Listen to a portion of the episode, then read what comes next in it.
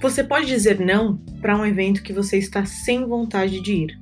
Você pode dizer não para aquele vídeo que alguém te enviou, ou para aquele filme que alguém te indicou, ou mesmo para aquela série, para a leitura daquele artigo, ou para aquele podcast imperdível.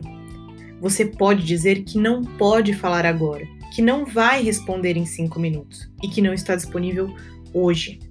Você também pode dizer não para a hora extra, para os prazos apertados e também para um projeto bacana, e até mesmo para uma aparentemente excelente oportunidade. Você pode dizer não para os seus impulsos, para os seus mecanismos de fuga e até para os prazeres que te deixarão arrependido depois.